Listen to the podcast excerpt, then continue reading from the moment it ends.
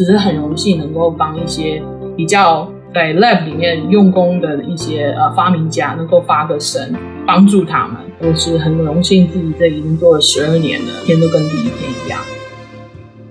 大家好，欢迎回来到生技来客，我是今天的主持人范恩。无论是不是在学术圈的朋友，大概都可以感受到，学术上的成果不再只是论文发表的多寡来做衡量，现在也越来越鼓励学校的研究可以跟产业接轨。尤其是这两年的疫情，我相信不少和我一样在生医医药领域做研究的同学都有一个想法，希望自己在做的研究可以对世界有所贡献，能够帮忙缓解新冠肺炎的疫情状况。然而，从学术的研究到实质上能够被商业化，其实有很大的一段距离。所以，今天我们想要带大家来认识帮忙连接学术研究以及商业化之间桥梁的重要角色，也就是研究型大学里的技术转移办公室，带大家多认识从实验室监测专精的研究，如何能够变成具有商机并且可以实质被应用的技术。所以，我们今天很高兴可以邀请到尹丽，她现在在史丹佛大学的技术转移中心商业发展以及策略行销部门担任主管。那谢谢你今天接受我们的访问。谢谢范恩，嗯，主持人好，各位听众大家好。我今天非常荣幸能够在空中跟大家见个面，然后谈谈自己的经验，然后希望能够解答一些大家常常在心中想的一些问题。我在二零二一年的 BTBN 年会的主题讨论，在讲 Bench to Bedside，盈利刚好是讲者，然后那时候就被盈利对于自己的工作所散发出的热情，然后深深吸引。那时候就我就下定决心，一定要带大家来认识看看，在史丹佛大学这一流的研究型大学中，帮助这技术转移的过程。很很谢谢你今天可以来带大家多认识。那我想第一个问题是，可不可以先替我们介绍一下，说在技术转移中心它的功用是什么？就我们也知道说，从实验室技术啊到商业化中间有个很长的过程。那你们中心主要是负责哪一些步骤？然后能不能替大家介绍一下？我简单的跟大家介绍一下，因为其实不是很多在学校的人知道我们的办公室。那不只是史丹佛，每一个学校多多少少都有这个问题。所以我的主要工作方面不只是帮大家了解到有这个功用，学校有这样子的服务在，也希望就是能够越多人了解的话，对我们办公室也帮助比较大，我们就不会那么辛苦的想要去挖那些非常有潜力的一些技术或是科技。所以 technology transfer 或者是有些人讲 technology licensing，其实我觉得笼统来说就是 technology transfer，就是 transfer technology，像中文解释是技术转移。那我觉得很基本上的话，大家要知道说，其实像美国的话是算是在这方面比较领先的。给大家一个时空背景的故事好了，在很久以前，那就是在大概是四五十年前，那时候呢，呃，我们第一个办公室头叫做 Neil Ramos，他其实发现说奇怪，为什么就是很多学校的一些研究很难转出去。其实基本上就有一个很大的问题，因为那边的话，其实有很多就是政府资助的一些研究，那只是不只是学校，那一些民营机关啊，或者是一些非营利机关呢，都会有很多的这些专利的产生。可是这些专利都转不出去，因为它没有一些 incentive，就是为什么要转出去？因为他不觉得说他有任何可以获利，或是得到一些优势啊，或者是得到一些。比较不一样的地方，所以就造成说这些专利都积在学校里面，没办法很成功的转到业界去。那业界呢，当然是会觉得说，在这一方面的话做得不够多，因为你没有一个很清楚的一个程序转出去。所以我们的技术转移中心就像是很多人讲的叫做 bridging innovation，就像建立一个桥梁，学校跟业界终于有一个沟通的平台。那学校呢，我觉得说基本上我们是做研究的。在跟业界合作这方面呢，是真正需要一个非常尽心尽力，然后非常专注于这样方向的一个部门。那我的办公室就是这样。那每个学校它的那个大小都不同，有些学校像 Stanford，我们是算很大，我们一年大概要大概五百多个技术新的会跟我们办公室接洽，说，哎，这是我的新研究，然后我想要把它转出去，可能是想要创一个新公司啊。或者是他知道哪一些大药厂啊，或者是生技公司呢能够转啊，或者是说哪一些，譬如说是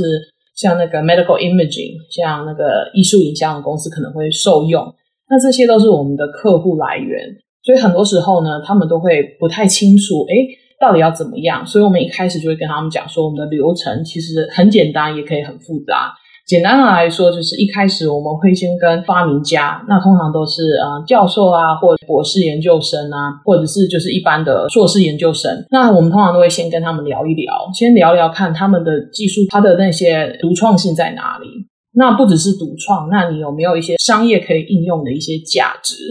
因为其实发专利不是想象中的那么难，其实很容易可以发专利。有些人就会觉得说，那我发的专利就代表说我一定可以转出去。其实这很难讲，特别是在学校的专利跟公司的专利又有一大的差距。学校的专利它比较是早期，就是像 early stage，也就是说它比较需要很多的资金啊，还有一些人力去把它慢慢发展。就拿新药来说好了，从学校一直到啊药上市的话，很多公司大概花了好几个 billion，几百亿啊。去做研发，所以其实每一个的流程都很多。那我们都要想办法，就是从一开始的时候就决定好，这到底可不可以转。那我们下游所谓的研发，就是一直到市场这个地方，我们就可以省略掉不必要的程序。所以我们在这方面花了很大的心力。那那些我们决定它有独创性，啊还有商业发展，我们就会开始进行所谓的发专利。那我们发专利，我们学校是不写专利的，我们是跟一些呃，我们平常都有在合作的专利事务所，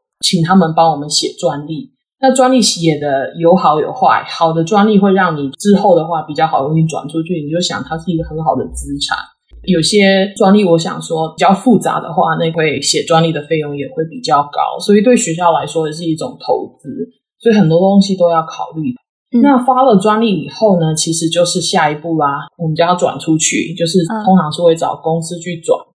在转出去以前，我能不能追问一个问题？如果说我们在学校做的研究，然后我想要发专利，我一定需要透过就技转中心来做协助吗？你们有没有碰过可能就是老师啊，或是学生？他们决定就是自己想方法，然后去发专利。有有有，其实我们碰到很多。然后其实我讲史丹佛来说好了，我们通常的 orientation，你的第一天他都会邀请你签一个合同。那个合约就是等于说你在这边所做的任何的事情或产生的任何的一些专利，那个都是属于学校的。所以基本上啊，这一步是。我们史丹佛是做的不错，所以通常是这个都是有合约在的。嗯，那我们的技转办公室当然知道说，有时候其实呢，虽然你是在学校里面呢，那你的专利是属于学校，但是呢，我们也会衡量说你使用的资源多寡。如果你使用的很多的资源的话呢，那理所当然就是学校的资源。如果你是通常都没有使用学校任何的资源的话，那其实有可能这东西就是属于你自己的。那我举一个比较有名的例子，就是 Jerry Yang，雅虎的创办者，他其实也是史丹佛的学生，真的希望是每个人都跟他一样啊、嗯。他很可爱，他几年前就是还他也在学生那时候，他还跑到我们办公室说：“先跟你讲，就是我创雅虎嘛，我是想要请你们帮我看一下，这有没有史丹佛的一些专利权在里面？那我可能疏忽掉，也可能没有疏忽掉，可是你可不可以先帮我看一下？”那我们办公室就是帮他做一个 assessment 评估以后，我们发现他其实没有用学校的资源，所以这个是属于他自己的 IP。所以雅虎就是完全不是史丹佛的新创公司，那是属于 Jerry Yang 他自己的。另外一个比较好比较的例子就是 Google。那人家说啊，那 Google 呢？其实 Google 就完全不一样，他们是 CS Computer Science 的 student，他们用了很多学校的资源，然后呢，他也知道他有这个义务在去跟我们讲说他有申报。所以他那时候发明了以后呢，Larry Larry Page 他就是来到我们的办公室跟我们讲说，我发明了这个，我是 CS 的学生，然后呢，我希望你们帮我发专利，找买家，找专利转出去。所以这两个是非常极端的例子。那是就想让大家知道，其实学校会帮你看，然后会做很谨慎的评估。嗯。拥有专利之后，下一步就是寻找有没有买家，或者是可能发明者他自己是不是要拿这个专利，然后去做商业化的过程。对，我们其实每次出去跟大家做的教育训练的时候，都会发现大家问这个问题：你有一个专利在那边，你要怎么决定说是要转给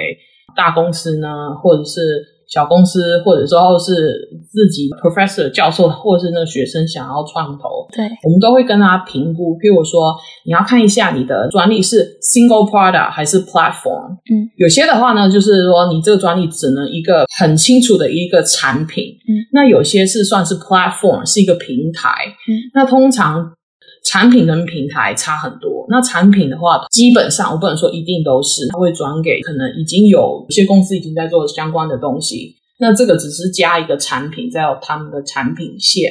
那如果是平台的话呢，就非常有机会可以成为一个新光公司的一个很好的技术来源。对，所以呢，如果是平台的话，我们会比较倾向是。发明者就是教授本人或学校本人有意愿的话，我们是比较倾向就是创立一个新的公司。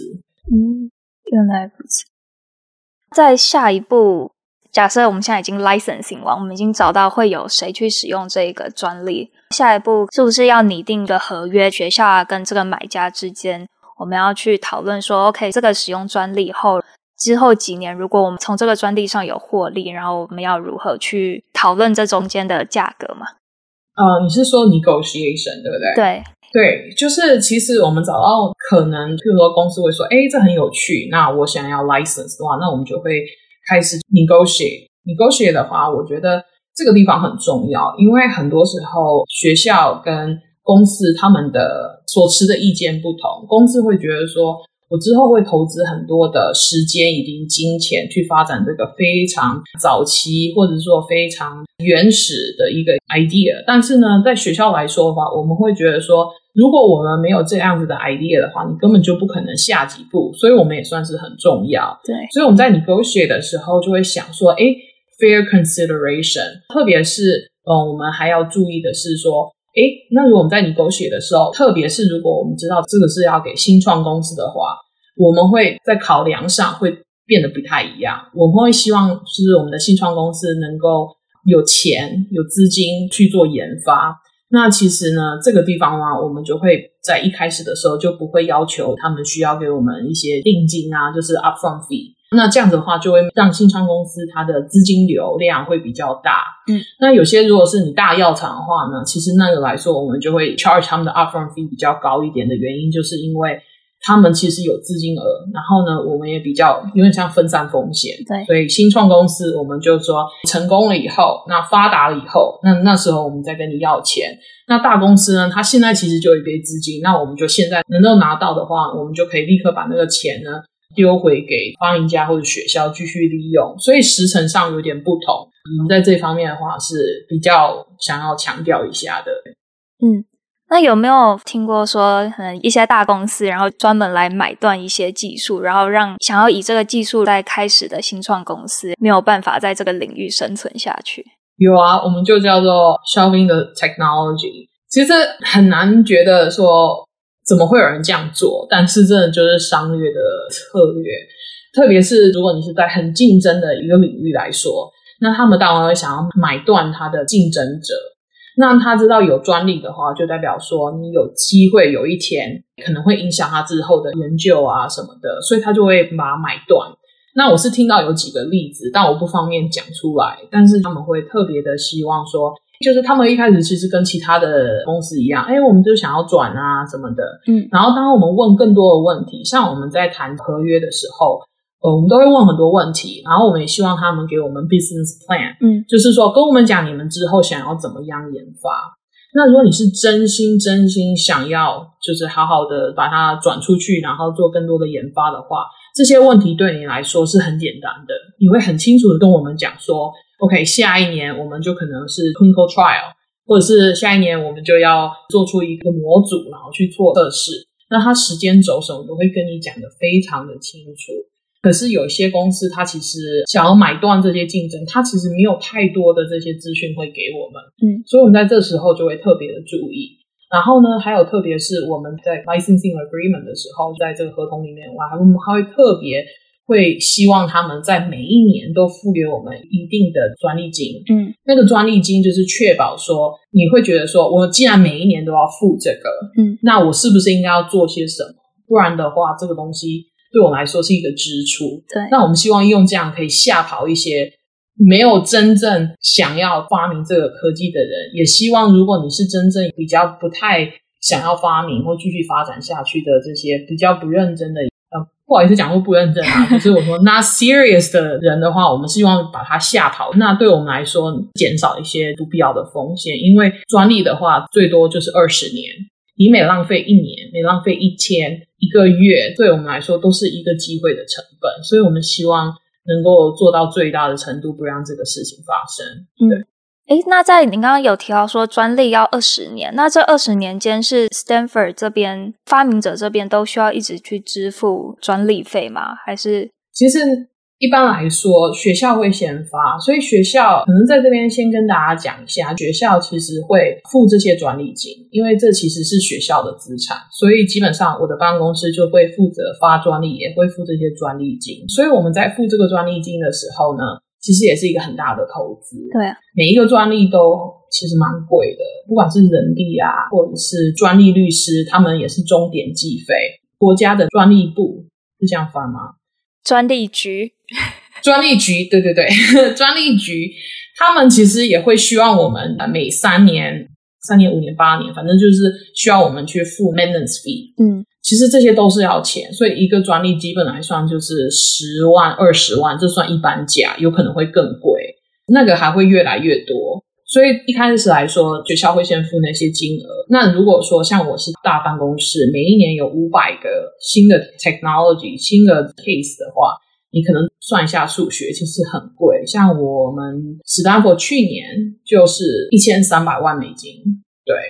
哇，就只付专利金，那你会想说，那我们学校会不会就倒了？可是呢，我们学校其实像是先帮你垫，嗯，所以呢，等到你要转的时候，我们会跟你讲说，以前我们帮你付了多少多少的专利金，这些你都要付还给我们。嗯，另外一方面，因为我们知道，只有找到买家，他们才会把这些以前的费用帮我们还起来。没错，那就是变成说，我们在做每一个。像刚刚讲的，就是我们在评估的时候，我们都要想这个专利我们到底要不要发？因为一发了以后呢，这些金额都是变成说你只能找到买家后才可以还回来，之后都不会。我们会在这个方面特别的慎重。那有时候我会觉得说，我们发专利不只是只是专利，发一些专利其实是为了让，像我们有些专利可以看得到是，其实这些专利它的专利金很高，可是我们转出来的费用很低。那其实你有人说，那我们办公室不是就是亏钱了吗？其实也我们也是不只是 focus 在专利金方面，我们其实是希望能够贡献于社会。因为有些地方呢，如果你没有专利的话，你就没办法创造市场的独特性，嗯，那你就没有办法在那一方面能够获利，或是有一个竞争力。嗯，其实等一下，我希望有机会可以讲到 social ventures，哦，有很多我们转的东西，其实基本上你看，其实是。对我们来说只是亏钱，但我们看的不是这样，我们看的是它的影响力。嗯，那我们有一个科技，它很特别，是它其实是矫正脚，有一个疾病叫 Foot Club，是很少见的疾病。可是呢，通常得到病的人是小朋友会得到，小朋友得到以后，他们脚会弯弯的。嗯，那弯弯的时候呢，就长大就不会走路了。那你不会走路的话，你就没有办法有生存的能力。嗯，那其实，在很多开发中的国家。都很多这样的情形，在台湾比较少见啊，但是在非洲来说，其实蛮多是这样。我自己也是因为后来才知道，我们的这个 Stanford 它有一个设计学院，嗯，它有一个特别的一个 program，是希望设计一些东西，是帮助那些在开发中国家的人。嗯，它其实它 partner 这个英国的一个做鞋子的叫 Clarks，我不知道台湾人有，我知道台湾人有还蛮喜欢 Clarks 的鞋子，因为很舒服。他就跟他 partner，所以他就是帮他做一个特制的一个鞋子，算是免费的转出去。嗯、其实转的金额金比较没有那么大，Clark 他是帮他们做，那他其实也没有拿到很多的钱，所以我们基本上是负责的，就是影响力啊，能不能够造福社会。所以我觉得这些都要考虑在。对。然后我特别想要讲到最后是说，我们转出去了以后呢，啊、呃，我们学校其实像是一条龙。那你转出去以后，我们会也会想说。怎么样贡献。那我刚刚希望特别提到的是说，incentive 为什么教授或学生他会想要跟我们办公室合作？还有一个原因，不只是帮他们去找这些专利事务所，然后去写专利啊，嗯，或者是帮他们 negotiate 这些合同啊。其实我们也会帮忙处理这些细节之外，我们还给他们一些钱，像转回来的钱，有三分之一会直接就给发明家。嗯，假如你是学生的话，那你就是有额外的一笔收入。那三分之一转给他们，三分之一会回到他们的那个 department，嗯，他们的学院，然后三分之一会回到学校。所以呢，其实基本上大家都分一杯羹。对，那这样子的话，就变成说大家都特别的会，诶，致力想要把这件事情做到更好，那也更有动力去做。所以每一个学校多多少少都有这样子的一个专利 policy。嗯，那我们学校其实跟大家都差不多，都是三分之一、三分之一、三分之一。嗯。而且有技转中心的存在，也让刚刚说很多繁文细节都帮忙处理好了，之后又有钱可以回来，那其实就会鼓励研究者多透过你们中心，然后去申请专利，这样。对对对对。我接下来想要问你，现在所在的是商业发展跟策略行销，就比较可以。推广学校已经研发出的技术。假设说学校申请的专利就像是一个个产品，那你们部门比较像是去行销，然后并且去寻找潜在的顾客，然后让他们知道说，哎，你们现在学校有什么好东西啊？然后希望找到买家，然后可以来去使用这样的专利。那可不可以介绍一下说你平常的 day to day life 是什么？然后以及你平常工作是要跟谁互动？嗯哼，我是我在史丹佛主要做的是 business development marketing，像策略行销啊，还有一些跟顾客的互动。那我先讲，就是因为其实跟其他其他领域来说，我觉得我们领域特别的辛苦。嗯，像我就跟人家讲，现在特别是跟我妈，我妈就一直问我说：“你到底在做什么？”我就说：“我其实是呃寄转中心。”她就听不懂，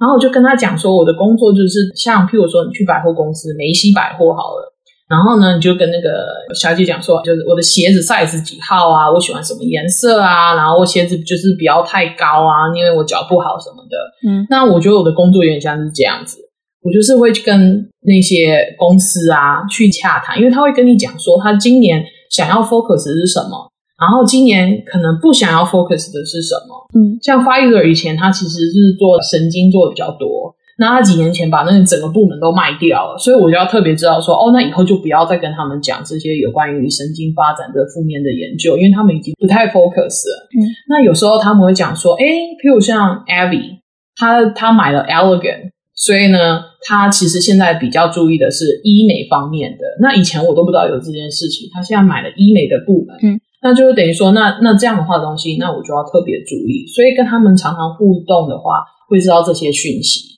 然后呢，特别是我觉得我们做这一方面呢，就是要打好关系。嗯，所以他喜欢你，他知道你呢对这件事情呢会帮助到他，因为他们其实跟我们做一样，他都要去找这些专利，我们是要卖这些专利，所以我觉得我们互动来说是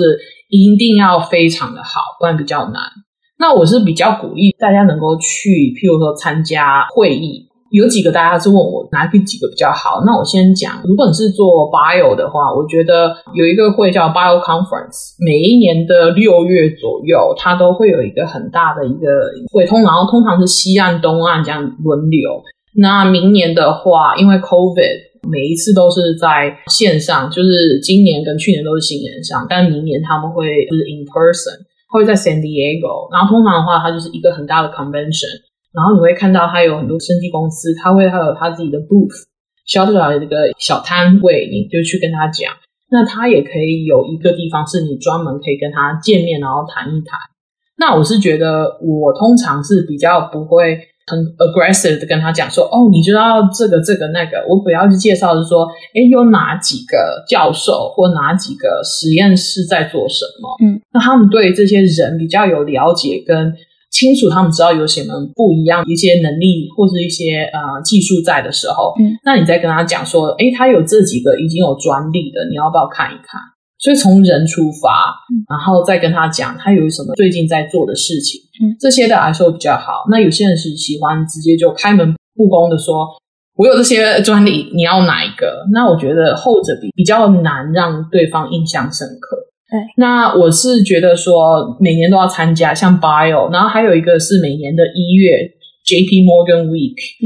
在美国的通常都听得到，通常是一月初前两个礼拜，然后就是两三天会在旧金山那边，然后大家聚集在一起，那你会听人家的那些新创公司的报告，因为他们在找资金去让他们的新创公司继续下去。那因为他就是在 you know Bay Area 湾区这边，所以我们也通常在那个时候就跟他说：“哎，你要不要来我们办公室或来学校，然后跟这些教授们谈一谈？”所以我觉得我们真的是非常的 proactive，希望能够他们时时刻刻把我们放在心上，然后他们也希望时时刻刻我们把它放在心上。嗯，那这些会议只是创创造出很多的一些机会，让我们可以保持联络。我觉得这一方面来说，我是花蛮多时间的，每一天我大概是花百分之四十左右的时间都是这样子保持联络、保持关系。其他的百分之六十的话那，通常就是跟教授他们要有互动，因为我要知道，诶，有哪些教授在做什么。嗯，那我其实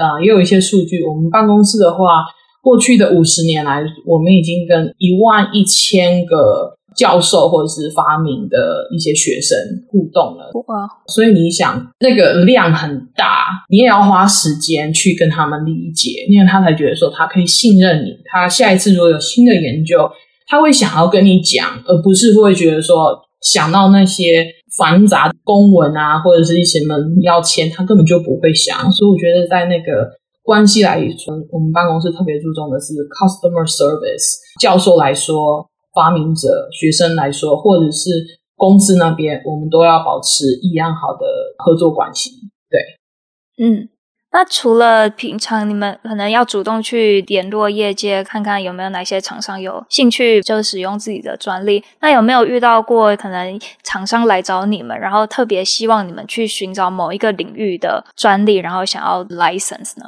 有啊，有时候他们不只是专利，我忘了刚刚跟你讲。他有时候会 sponsor research，他可能自己在做一些东西的时候，他发现他很需要有有一些专家，嗯，来帮他们看一下，哎，为什么每一次都就觉得做这个研发的时候，一直都好像是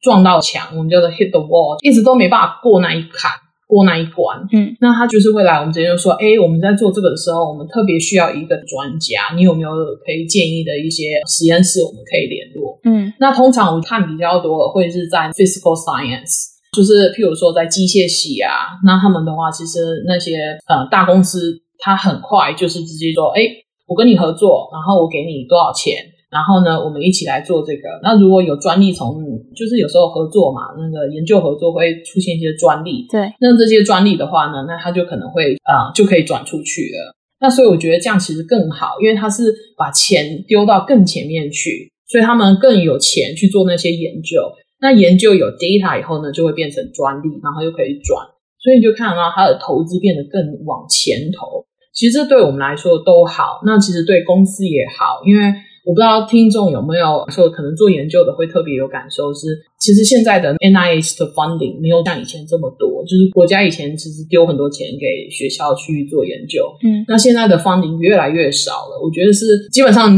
国家美国的那个很多 funding 都被 cut 了。所以我觉得，在实验室来说，他们也很希望也透过是技术转出去的专利金，那这样他就可以买更好的设备，或者是可以更多 poster，可以加入这个办公室。所以我觉得这些来说都要考虑在里面。很多时候公司不只是丢钱给你，他其实会把他自己的一些 team 的人会带去那个 lab，然后一起合作。其实我觉得这方面来说都是很广也很深的一些研究。那我们斯丹佛是做的还蛮多的。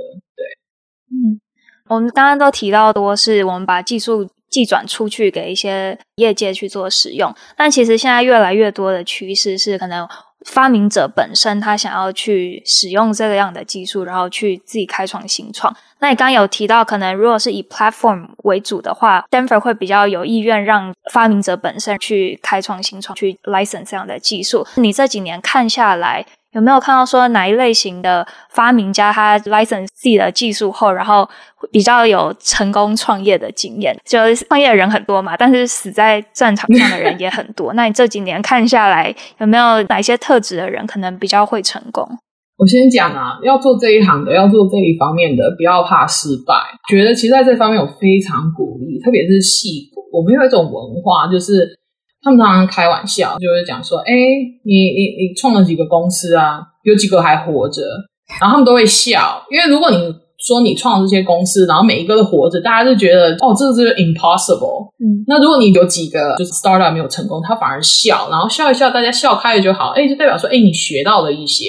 所以我觉得第一个不要害怕失败，嗯，然后第二个要对你的研究非常的有热忱，嗯，因为我觉得那个热忱就是非常的有感染力。像我们去讲说去 VC 好了，嗯，他们其实跟我们讲说，哎，我们先见个面。如果我们办公室有时间的话，我们会跟着去。那通常是发明的那些教授或学生会去。他们其实跟你讲的话，他其实是要了解一下你这个人，你到底对这有没有热情。如果他是真的很有热情，是很有感染力，可能东西没有很多，但是呢，你就打动了人。对，那打动的话，他们就愿意投资你。那我觉得那个很重要。然后另外一个是你要有很好的 networking。我们学校其实很好，因为我们每一年大概有签一百到一百二十个专利的合同，量累积下来，我们有很多的 contacts。嗯，我们知道，假如说，哎，你可能对肿瘤方面啊，或者是对 cell gene therapy 特别的想要找那一方面的人去帮忙的话，我们也可以做你介绍。那我觉得 networking 很重要。那有很多人的话，可能要去训练一下，怎么短时间之内打动人心，让人家快速的知道这个是怎么样的一个技术。然后呢，你现在要做的是哪几步？那这些的话，我觉得表达能力越好的一些发明者，他们的机会比较高。嗯，那如果你是新进来的话，我觉得可以多练习。或者是说，我觉得很好笑。他们说，像这种的话，叫 kiss many frogs before you find a prince，就是你要亲很多丑青蛙，你才会找到你自己的王子。嗯，所以我觉得这一点来说，大家都要心理准备，这不是很简单，是很漫长、辛苦的一条路。但是很多人来说，觉得这很值得，所以先跟大家打个心理建设。对啊，我觉得技转中心很特别一点，就是可以接触到在技术很早期发展的时候，正要尝试商业化的时机。那许多很有名的公司都是在学校的技转中心孕育出来的。那也许大家现在看到都是哦，这个技术有多少人使用，或是公司的规模有多大。但是你们的办公室算是在他们婴儿时期就开始和他们接触。那有没有一些有趣的故事可以替我们分享的？在这边跟大家分享一下过去十年来我们办公室的一些成果。我们大概有转出了四百一十五个创投公司，那总共我们还在管理的这些科技有大概啊一万三千个科技，大概其中有百分之二十都已经被转的差不多了，那还有百分之八十还在等待有缘人。现在想跟大家分享一下过去十一年在三个不同技术转移中心工作的一些有趣的故事。那我先讲的是大家都比较想要听到的是 Google 的故事。大概在二十几年前，我的一个嗯同事，这个故事有非常多的版本，但我今天要跟大家分享是我同事自己的经验，他第一手的故事。在二十多年前，那个办公室还是算是比较传统的办公室，就是会有接待处，然后有收发室。那他就在收发室，在拿他自己的邮件的时候，就看到有一个学生看起来不知所措，然后好像要找东西，好像要问人，可是就是不清楚。他就过去问他说：“诶，请问一下，你有什么需要帮忙的？”那那个学生就是大家都知道的啊，Larry Page，Google 其中的一个创办人。他就说：“我发明了一个。”非常非常 powerful、非常强大的一个搜索引擎。我希望你的办公室能帮助我发专利，找到有能力的公司去把它继续研发下去。那那个时候呢，Larry 跟他另外一个研究的人，也就是 Sergey Brin，大家知道 Sergey 跟 Larry 就是两个 Google 的创办人。那他们就跟着我们 Louis 啊，我的同事，去大大小小公司呢，去跟他们讲，就有点像是 pitch their technology，跟他们说，哎，这个东西是为什么好啊？然后你们公司如果把它继续研发，会带来什么样的成果？那他们就其实好像大概是好几个月，但是就没有办法找到任何我们觉得真的有能力，然后会全心全力或继续研发这个科技的公司。所以这时候，Larry 和 Sergey 决定了，他们要开自己的公司，因为第一个他们最知道这个科技能够做哪些事情，然后他们也知道下一步要做些什么。所以我觉得那个就是一个非常特别的一个故事，因为很多时候你自己的科技，你知道其中的价值。但是呢，这个科技可能是像是我们讲的 ahead of time，等于说智者都是孤独的。你看到了未来，你的科技也是未来的，但是我们现阶段没有办法研发。所以像这样子的科技，我们通常会鼓励我们的教授啊，或者是他的学生是自己创立自己的公司，因为这样的话速度会比较快。因为你是全心全意投入嘛，所以通常结果会比转到啊、其他公司来说，可能速度会快一点，得到的资源也会比较充裕。那另外一个比较有名的故事就是，如果提到这个科技，大家立刻就知道是什么了，是 recombinant DNA。如果你是做 biotech 的话，生物方面的话，你一定知道 recombinant DNA 就是基因转植。其实这是大概一九七多年的时候，我们办公室刚成立的时候，比较早期的一个科技。那我们的教授叫做 Stan Cohen，他其实有另外一个研究伙伴在 UCSF University of California San Francisco，Her Boyer。其实大家大概也知道故事是怎么样发展的。Herboyer 最后他创了这个公司叫 Genentech，因为 Genentech，所以我们的 South San Francisco Bay Area 成立生技重镇，在这边跟大家提一下，也是从这边开始的学校的科技，然后呢创立了一个公司，然后带动周边的发展。我想提到史丹佛大学，不可以不提，可以算是由 Stanford 开始强调的社会创新。也就是有一些技术或是物品，它未必能够在获利方面能够有显著的立即的成果，可是对于社会弱势族群或者是资源比较匮乏的地区能有帮助。能不能替大家分享几个你们中心在处理这类型技术的例子？啊、我想要提到的是一个大家比较最近比较常讨论的一个话题，叫做 social venture，也就是社会创投。刚刚提到了很多非常有名的例子，然后也赚了很多钱，也做了很大的规模的发展。但是我们的办公室以及 Stanford，我们都特别的希望能够把资金还有一些资源呢投入在更多一些科技，它其实不会产生很多钱，但是它能够帮助一些需要的人，特别是弱势啊，或者是发展中的国家。那我想要特别提到的是一个教授，他的名字叫 Manu Prakash，他其实。我非常鼓励大家去 Tech Talk 去看他的演讲。那他其实这个人，我觉得他很特别的是，他所发展的这些科技中，他非常主要的是希望能够用很少的资本，但是呢，能够很有效的应用。那我这边讲一个我印象比较深的一个例子，是他跟他的学生叫 Jim Cybulski，他们发明了一个科技叫做 Fosco。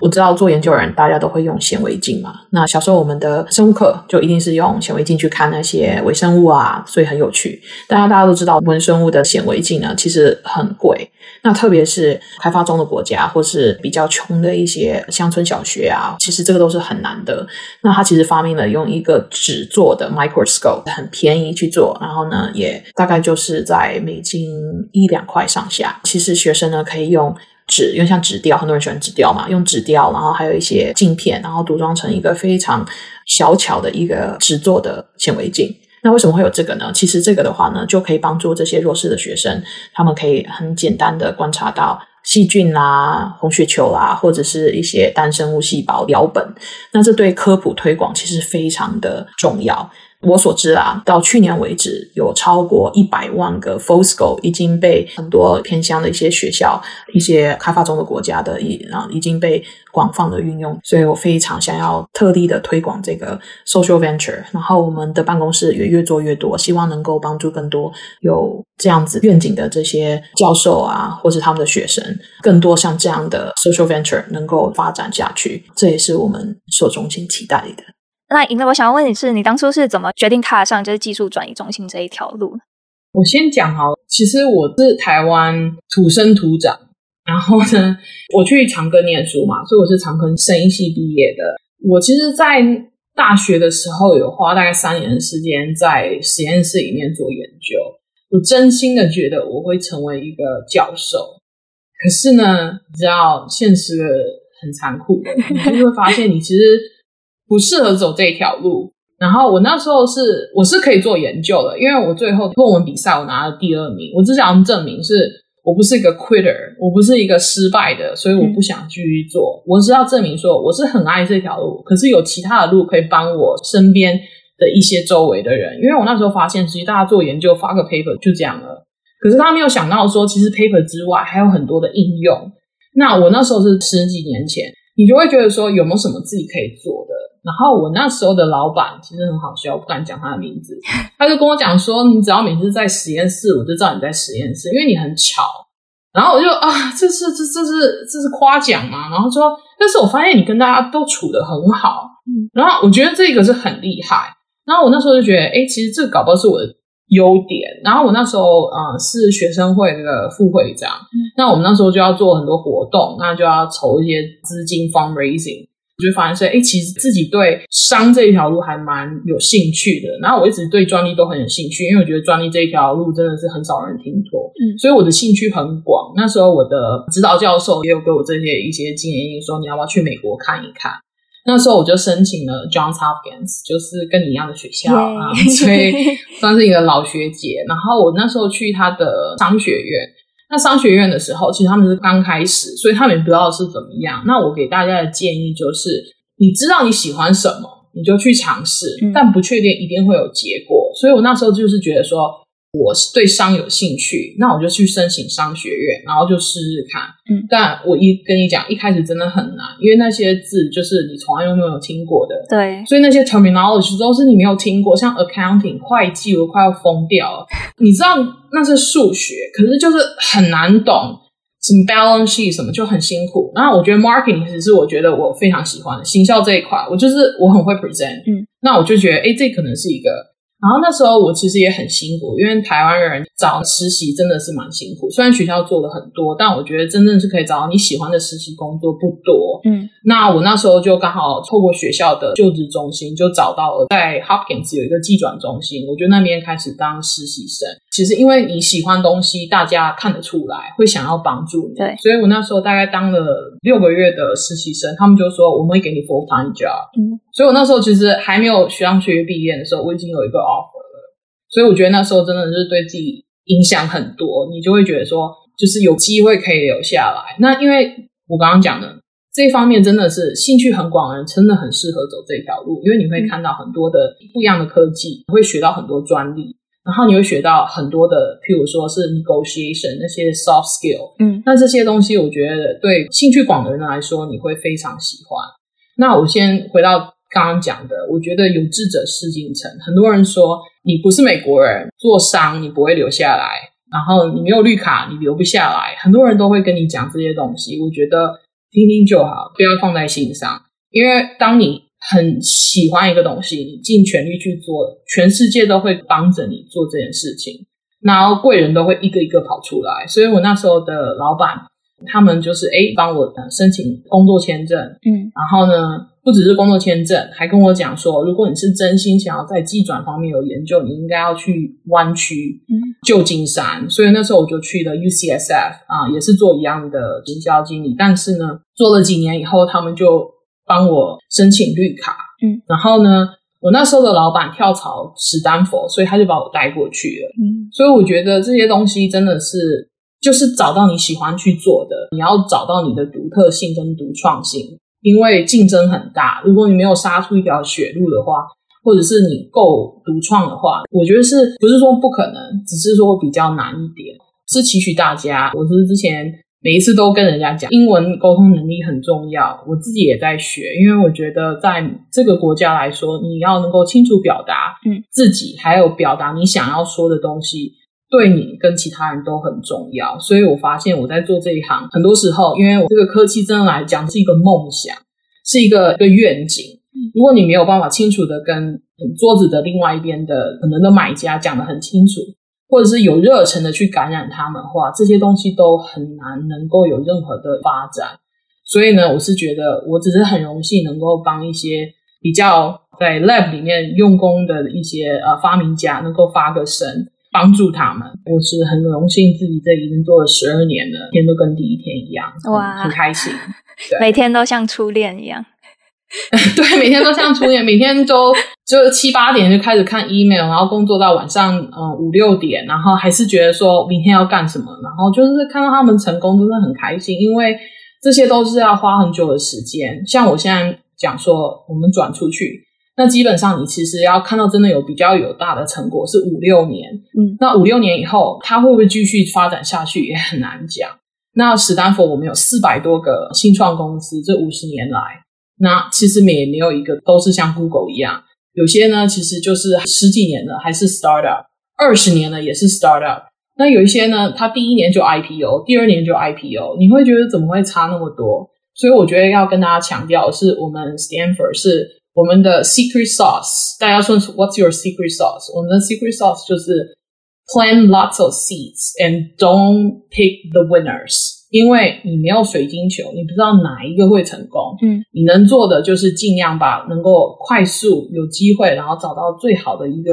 find them a home，找到一个跟你一样有热忱的一一个伙伴公司，去把它转出去。剩下的我们就让老天决定。我只能这样讲。有些办公室它是很着重到我这个合约，我们要确定我们拿很多钱，然后确定要好几个 million 什么的。我们在 Stanford 比较常。看到别的机转东西是这样，我们是比较没有，我们是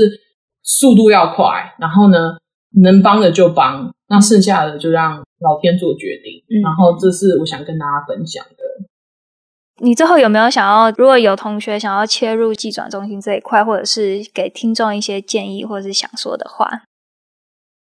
嗯，台湾同学如果切入这个的话，我觉得你可以看一个 trade show association，叫做 Autumn，是那个 Association of University Technology Manager。这个的话，其实是所有的技转办公室他们将联合在一起，然后分享经验。那它其实在里面有非常多免费的一些资源，然后它每一年都有一些会议，嗯，像明年会二月在 New Orleans，所以我们大家都会聚在一起经验分享。如果你对这块有兴趣的话，我是建议你去那个会看一下，听一听，因为它有一些 training，然后你会碰到像我一样的人，那你就可以跟他多聊聊，你就会知道说这个到底适不适合你，嗯。然后呢，我觉得每一个办公室都想要找到你们，那我觉得你也可以找他们，所以现在就可以 Google 你的办公室。你假如说你的学校一定，我相信每一个学校都会有一个机转中心，就是直接就跟他们讲说，哎，我对这个过程有兴趣，你们可不可以花个时间跟我聊一聊？我觉得这样可以帮助你更了解我们在做什么。然后呢，这个是真的是 university 的 service，嗯，就是这是免费的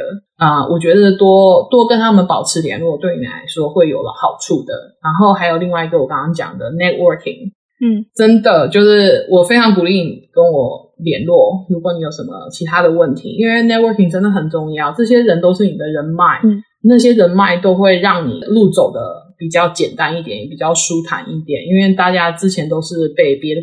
贵人照顾过，所以我们对这一块，特别是海外的华人来说，或者是台湾的台湾人来说。我们都是尽可能想要帮忙你，所以我觉得在 networking 这方面的话，不要害怕。我觉得 LinkedIn 是一个非常好的 tool，你就是跟他们保持联络，或者去找他们，然后跟他们约一下，他们都会很希望会跟你们多讲讲他们当初是怎么走过来的。非常感谢盈利上来，然后跟我们分享很精彩的技转中心以及你这几年下来的经验，相信听众一定也感受到你的热情。谢谢你。谢谢大家，然后希望这些小故事能够帮大家一些。生计来一课 Moments in Biotech 第二季由 BTBA Boston Taiwanese Biotechnology Association 制作。我们谢谢驻波士顿台北经济文化办事处的赞助。本季节目制作人有 Yvonne Erica、乃群 Margaret、我范恩。后制与宣传团队包含季秀、信仪、Phoebe 以及慧芳，还有专业顾问 Joe 以及 Rick。如果你喜欢我们的节目，欢迎到 BTBA 脸书专业私讯小编，或是寄信到 TMR Biotech 的 Moments at gmail.com 分享你的心得。谢谢你的收听，我们下集再见，拜拜。